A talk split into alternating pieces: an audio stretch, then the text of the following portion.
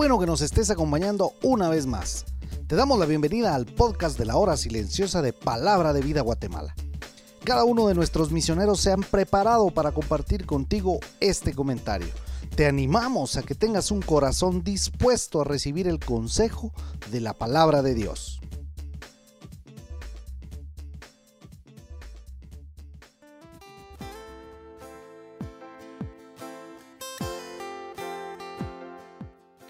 Estamos en Hechos 23, versículos del 1 al 10. Ahora encontramos a Pablo frente al concilio, frente a los principales sacerdotes y frente al comandante romano. Había sido llevado ahí para tener una audiencia y conocer sobre las acusaciones contra él. Si Pablo era encontrado culpable, el caso podría ser remitido al gobernador romano. Los versículos 1 y 2 nos presentan la escena de este juicio. Pablo ve aquí una nueva oportunidad de compartir el Evangelio de Jesús, ahora delante del Sanedrín. Este era el parlamento judío, integrado por hombres influyentes. Recuerda cuando Dios habló a Ananías y le dijo, refiriéndose a Pablo, instrumento escogido, para llevar mi nombre en presencia de los gentiles y de reyes y de los hijos de Israel, dice allá en Hechos 9:15. Ahora se estaba cumpliendo esta palabra. Después Pablo afirmó que tenía toda buena conciencia en su ministerio, dice el verso 1. En 1 de Corintios 4:4 Pablo dijo, porque aunque de nada tengo mala conciencia, no por eso soy justificado, pero Él me juzga. El que me juzga es el Señor. Él no insinuaba que era alguien perfecto, sin pecado. Al contrario, él quiso decir que había respondido a la conciencia cuando había hecho algo malo y había arreglado las cosas.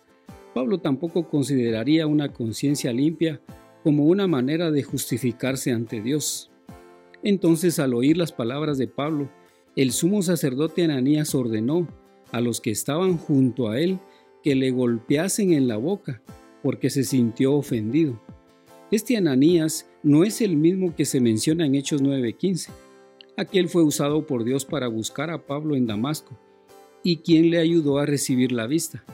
El que se menciona aquí es un sacerdote insolente, bien conocido por su avaricia, de temperamento colérico, que mientras fungía como juez violaba la ley judía.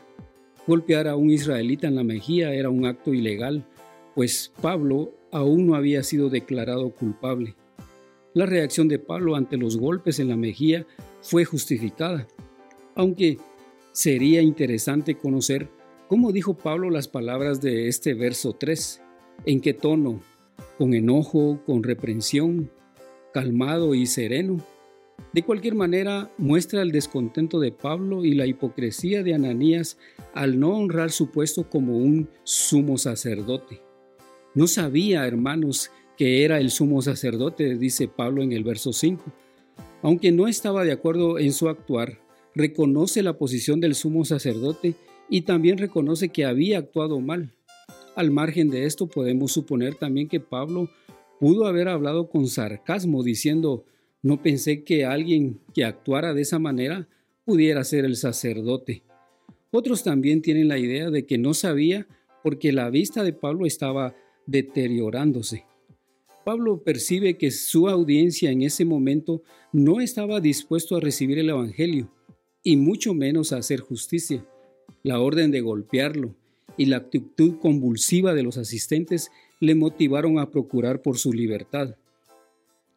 Notando que una parte era de saduceos y otra de fariseos, dice el versículo 6, la idea de Pablo fue dividir al Sanedrín buscando así el apoyo de los fariseos en contra de los saduceos.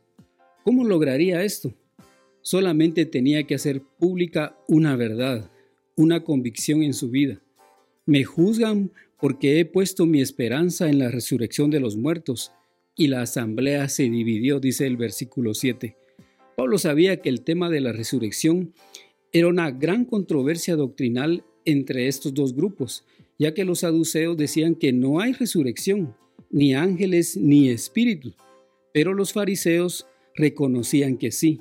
Y empezó una gran contienda y discusión entre estos dos grupos, al punto que los fariseos defendieron a Pablo diciendo, no encontramos ningún delito en este hombre, dice en el versículo 9. Normalmente los saduceos y los fariseos eran enemigos, pero encontraron puntos de acuerdo para unirse en contra de Jesús y ahora en contra de Pablo. Y habiendo gran discusión, dice el versículo 10, el comandante resguardó la vida de Pablo al ordenar sacarlo de en medio de, de los hombres violentos y enfurecidos, y lo puso bajo custodia en la fortaleza. La astucia de Pablo lo rescató del concilio, pero no pudo predicar a la gran multitud y menos al influyente concilio judío. Concluimos entonces, muchas veces le pedimos a Dios que nos libere de circunstancias difíciles.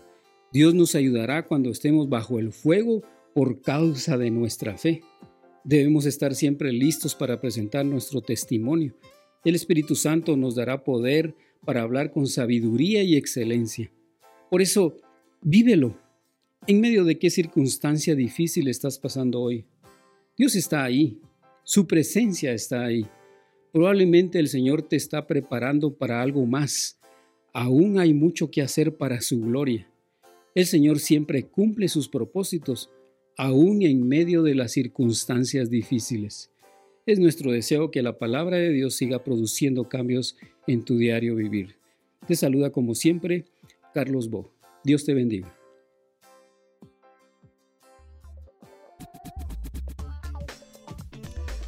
Puedes ser parte del crecimiento espiritual de tus amigos compartiendo este podcast con ellos. Síguenos en nuestras redes sociales para recibir más recursos como este. Nos encontramos nuevamente el día de mañana.